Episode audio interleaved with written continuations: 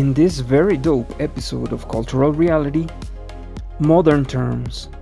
Language is alive, it's always changing, and you need to keep on your toes so as not to fall behind with this new lingo. Sergio Alcazar and I share our highlights on some words that you might have heard just recently. Welcome, this is Moses, DQMOT.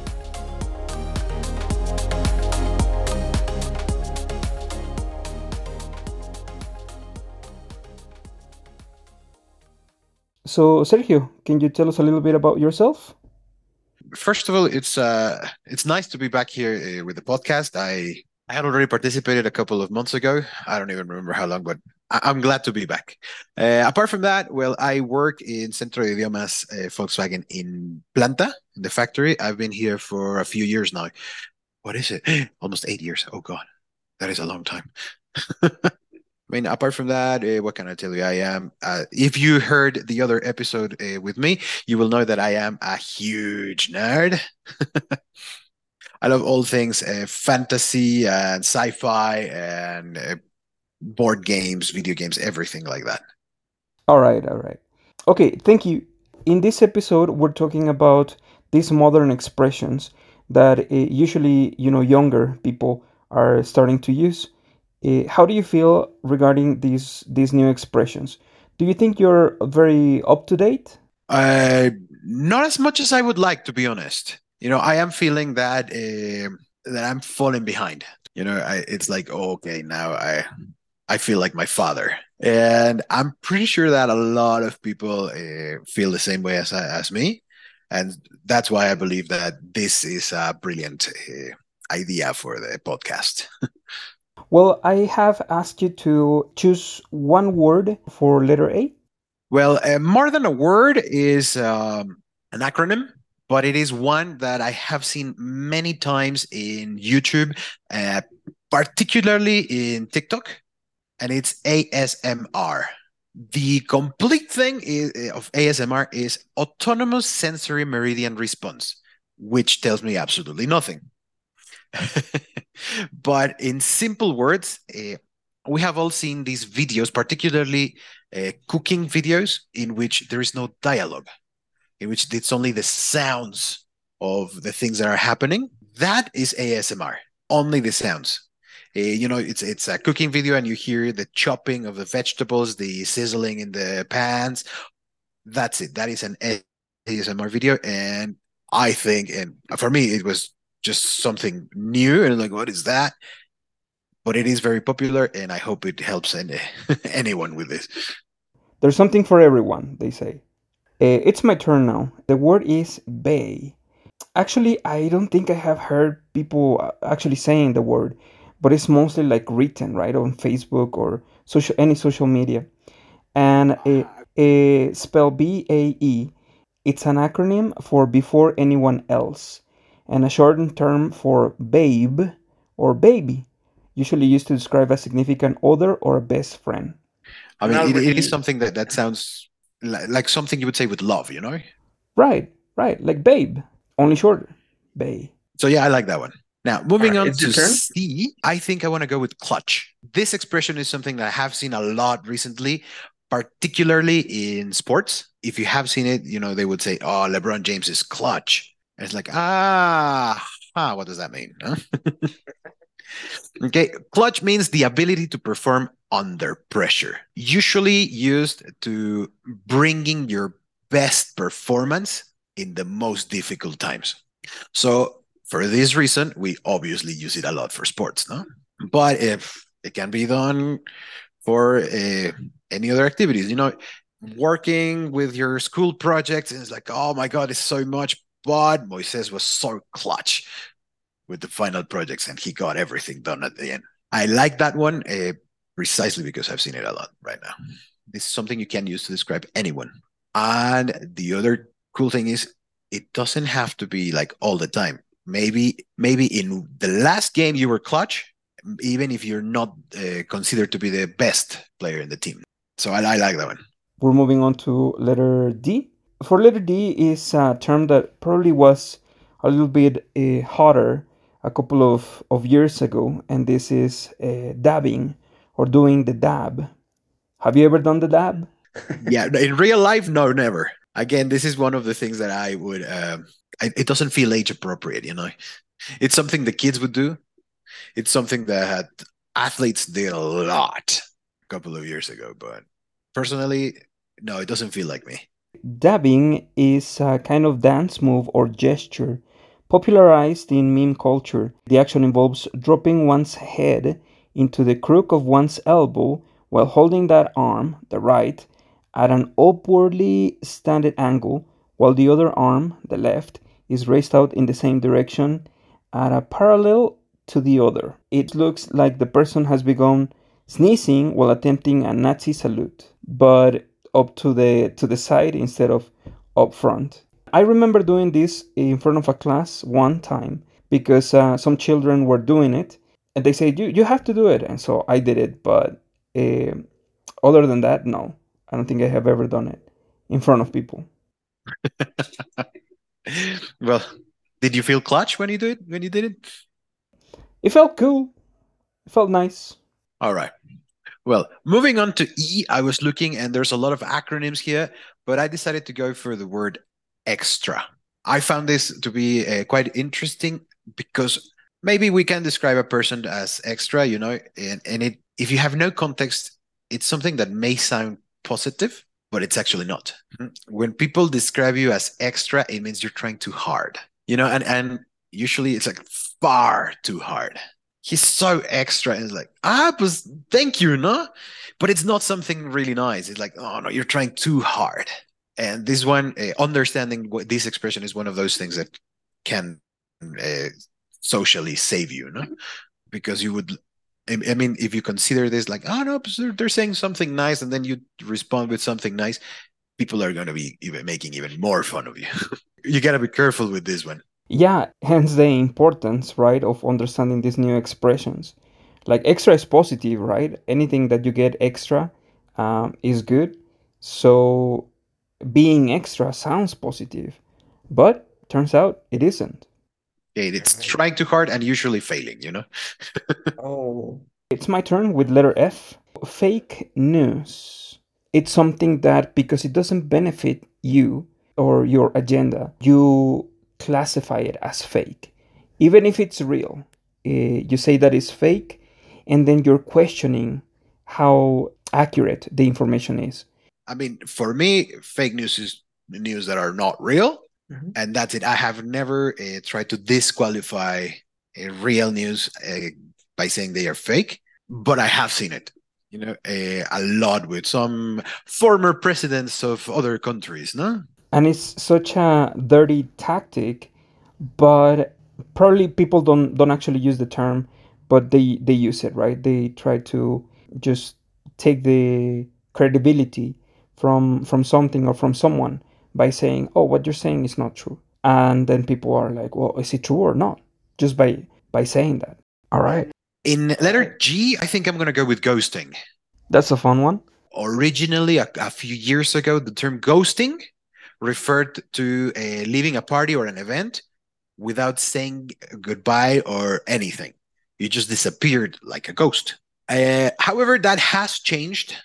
And now it refers to usually not when you're dating or when you have a, when you're trying or to date somebody and they stopped uh, replying to your messages they start they don't answer your calls they completely cut out uh, contact then you can say oh she ghosted me or he ghosted me no?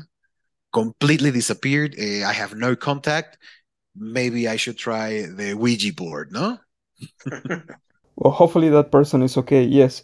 But it's just a way of you know some people don't like breaking up. Some people don't like saying goodbye. So instead of doing that they just cut communication and that's their way of saying goodbye. You know the crazy thing is i have a very dear friend who uh, tends to ghost everybody from time to time and, and after a while she just replies like oh yeah i lost my phone or something it's like okay so it's not necessarily just completely losing contact on purpose, but it's that. If you don't hear from them, you send them a message, you call them, and they don't reply, that is ghosting. It could be that that person is is um, truly busy, right? But it could be that that's their way of of dealing with people. Yes, absolutely. Right. So the, the difficult thing is we most of the time we don't know the reason because they don't reply. That's right. All right. We're almost done for today. I have chosen hashtag. Hashtag is a symbol. It says the hash or pound symbol used to precede a word or phrase as part of a social media post, primarily used as a tag to assist search functionality. The hashtag has since transcended its purpose and is now used with expressive purpose to add context, depth, or additional information or to add a disclaimer. You don't even have to type it anymore, right? You can just say hashtag and then say something that you're feeling because of, of something that is happening or something that you're looking at. So it definitely has transcended the original uh, meaning. Have you used hashtag? I have used hashtags, but I normally don't because, in my opinion, nobody really cares about what I'm posting in in in social media. I mean, the, I don't think anyone is actually going to look for a hashtag and find my posts. They're like, ah, I don't care. I use it, however, uh, when I am tagging someone, you know. So it's like if, if it's an event or something. The most recent I have done is uh, I posted a couple of pictures from an event here at work, and I had the hashtag Yo soy Volkswagen. but that was it. I don't really use it. Now, speaking of social media, I would like to go to the letter I, in which I chose the word Instaworthy. Mm-hmm. This one refers to when you find something that is so in visually appealing, so attractive, so notable that is like this is worthy of posting to Instagram. I need to take a picture of this and show the world. Maybe add a few hundred hashtags, not necessarily actually doing it. You know, some people have a you know, you know use it. You're there and you see your friend and uh, holding hands with your with his girlfriend. You're like, ah, this is so insta worthy. Such a nice picture, no? Even if you don't take the picture, or you know, your breakfast.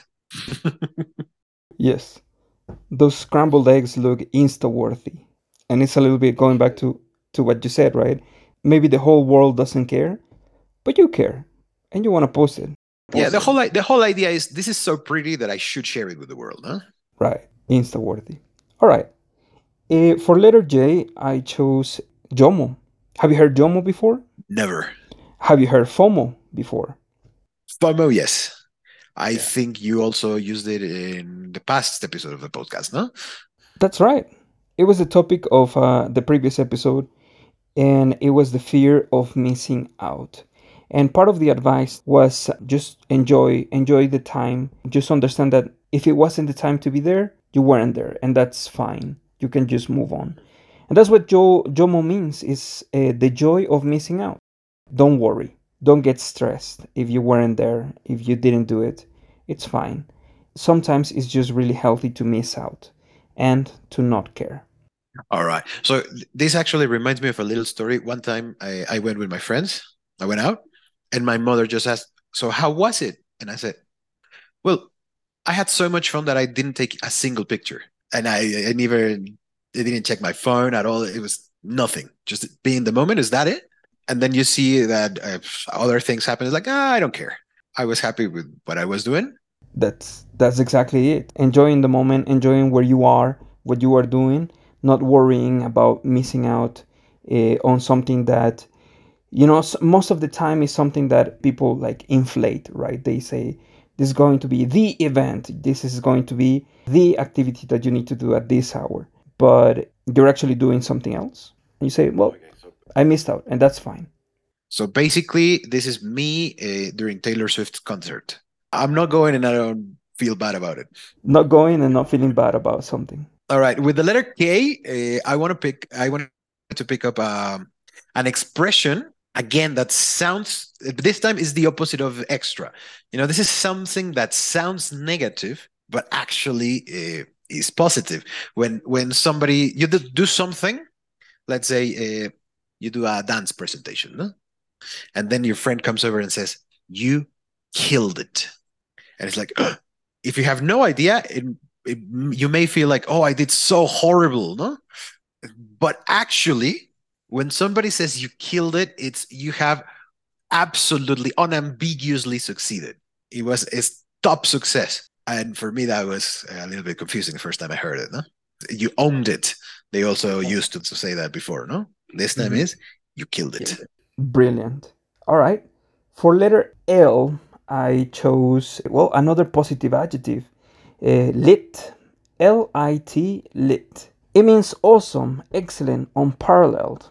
Used when you need to express how great something is. It can also mean that something has popped off or that someone is drunk, especially if their behavior is outlandish. But I think in general, I have heard it as being like uh, the new, the new cool, right?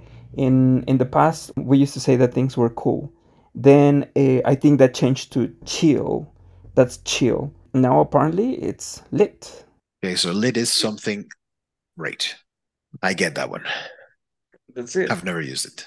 Let's let's try to use it more. This conversation is lit. Hopefully. and uh, M is the final letter we're going to do in this one, right? That's right.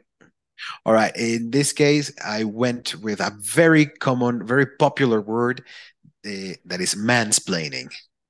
Okay. Mansplaining is the mix of man and explaining, which refers to the act of men speaking in a condescending manner to others, usually to women, you know, explaining everything, assuming that the other person has absolutely no idea, and that you, because you're a man, know more or even know everything on this topic. And I hope that this is not what we're doing in this podcast. okay, mansplaining is negative. Nobody enjoys this you know, uh, guys, if you're ever going to explain something, first thing you need to do is ask the other person if they want to hear your explanation. I think I have heard it plenty of times in shows or, or movies, right? Mansplaining. It is probably something that, you know, it's part of our culture. It's just to, to feel that if we probably know no more. It's more than being a man, I think. It's just thinking that you know it or that you know it all or that you know it best and then you you get the right to explaining it to to anybody. Yes uh, so uh, the whole idea is precisely that uh, feeling that you are somehow superior to the other person and that they need uh, your vast knowledge of, of whatever it is without even usually without even asking them if they know anything no? that's good. Yes that's right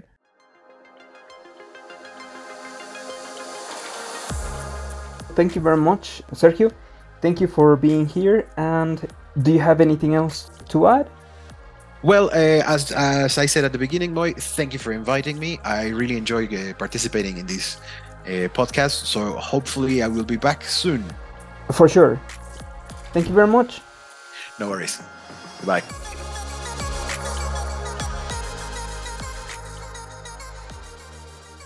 This has been Moses. Thank you for listening.